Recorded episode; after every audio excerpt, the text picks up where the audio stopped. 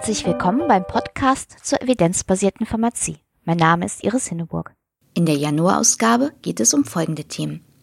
In der Rubrik Evidenzbasierte Pharmazie in der Praxis gibt es wieder Hinweise zu verfügbaren evidenzbasierten Informationen, die sich besonders gut für die Beratung in der Selbstmedikation nutzen lassen.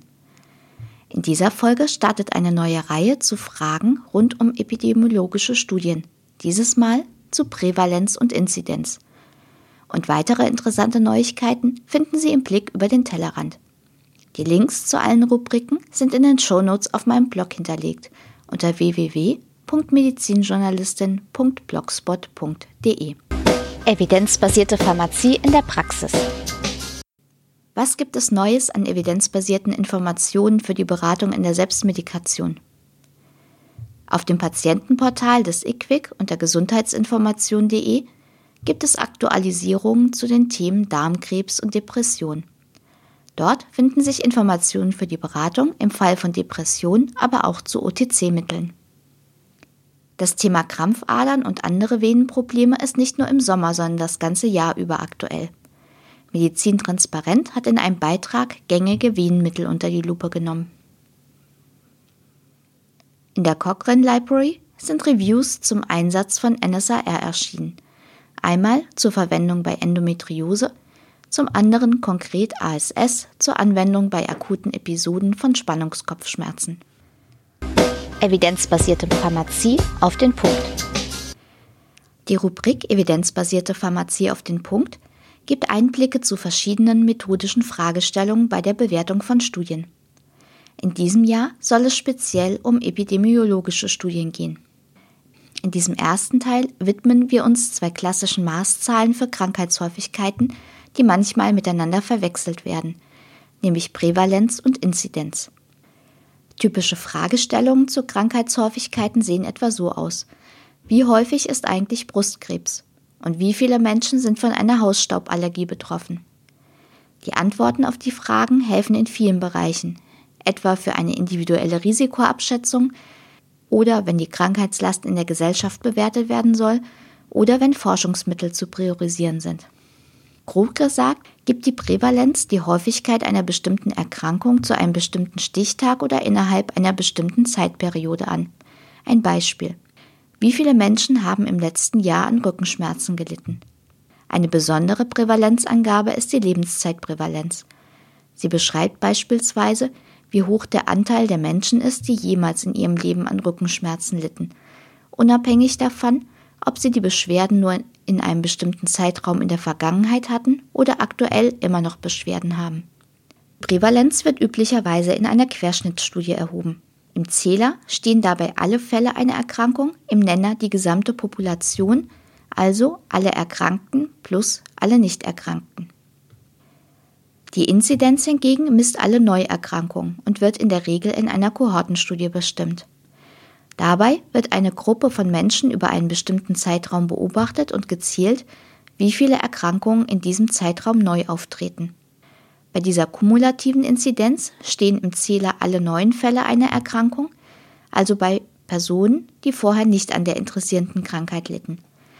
Im Nenner steht die sogenannte Population unter Risiko.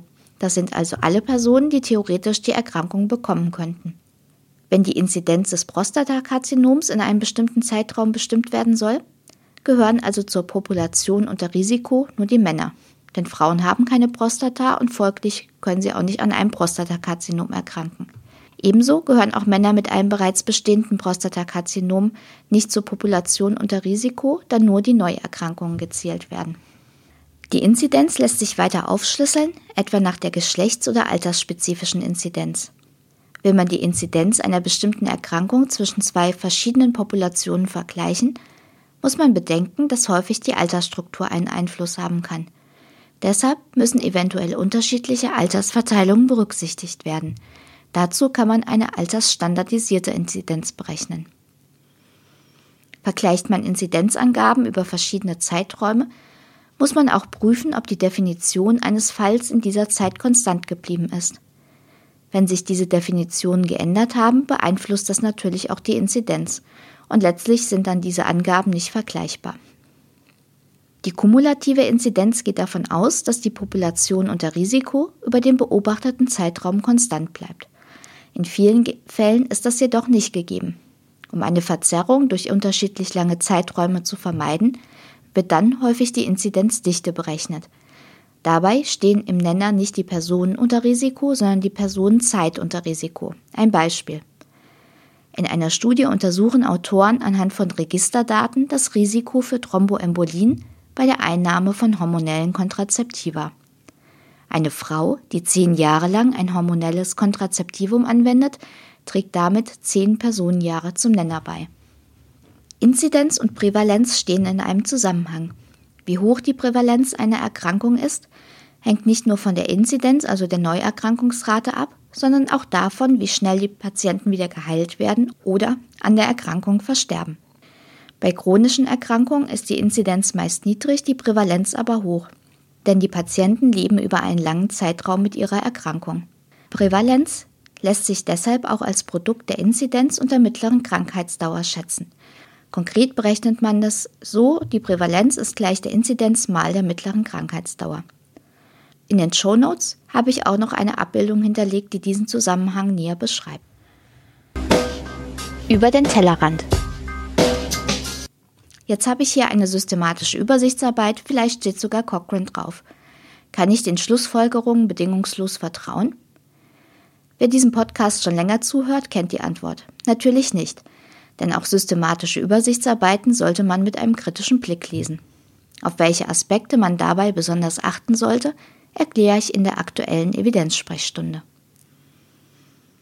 Im Dezember ging es in der Evidenzsprechstunde übrigens um das Thema Nebenwirkungen. Was wir darüber wissen und vor allem, was wir nicht wissen können. Im März findet wieder der EBM-Kongress statt, dieses Mal in Hamburg. Es wird auch wieder einen Workshop zur evidenzbasierten Patientenberatung in der Apotheke geben. Die Referenten sind Oliver Schwalbe und André Wilmer. Man kann sich auch für diesen Workshop anmelden, wenn man keine Zeit für den gesamten Kongress findet. Alle Infos dazu habe ich in den Shownotes verlinkt. Das war der Podcast zur evidenzbasierten Pharmazie im Januar. Ich hoffe, es war auch für Sie etwas dabei.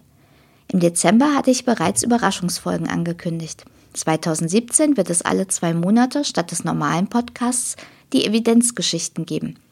Gemeinsam mit Silke Jäger erzähle ich die Geschichte der evidenzbasierten Medizin in Geschichten. Darin geht es nicht nur um die Vergangenheit, sondern vor allem auch darum, was wir heute noch aus diesen Geschichten lernen können. Los geht es im Februar mit James Lind oder warum Kontrollgruppen so wichtig sind.